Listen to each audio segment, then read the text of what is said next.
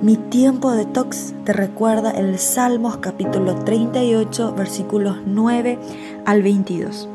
Señor, tú sabes lo que anhelo, oyes todos mis suspiros. Mi corazón late aceleradamente, se me acaban las fuerzas y estoy quedando ciego. Mis seres queridos y amigos no se me acercan por temor a la enfermedad. Hasta mi propia familia se mantiene a distancia. Mientras tanto, mis enemigos tienden trampas para matarme.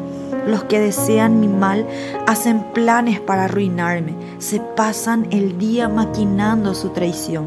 Pero yo hago oídos sordos a sus amenazas. Me quedo callado ante ellos como quien no puede hablar. Opté por no oír nada y tampoco respondo, pues a ti te espero, oh Señor. Tú debes responder por mí, oh Señor mi Dios.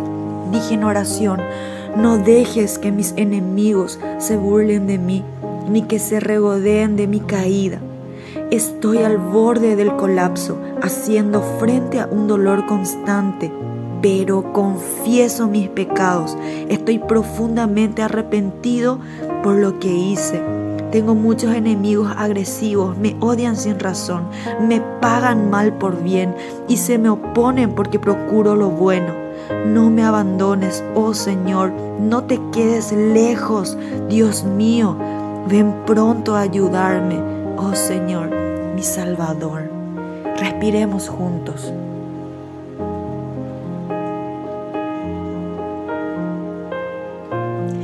Ver a Dios en medio del caos puede resultar en la única opción más efectiva y asertiva que tengas.